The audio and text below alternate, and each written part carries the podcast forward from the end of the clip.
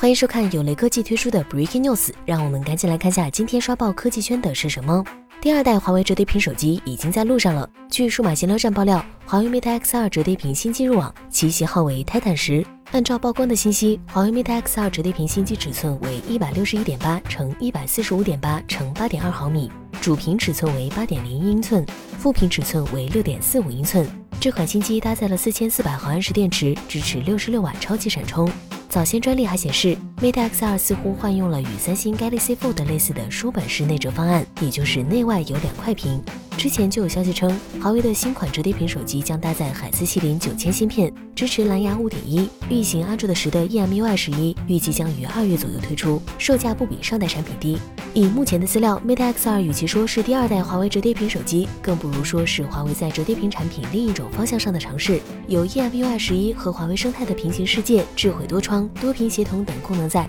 ，Mate X2 手机形态体验有保障，展开后的使用效率也值得期待。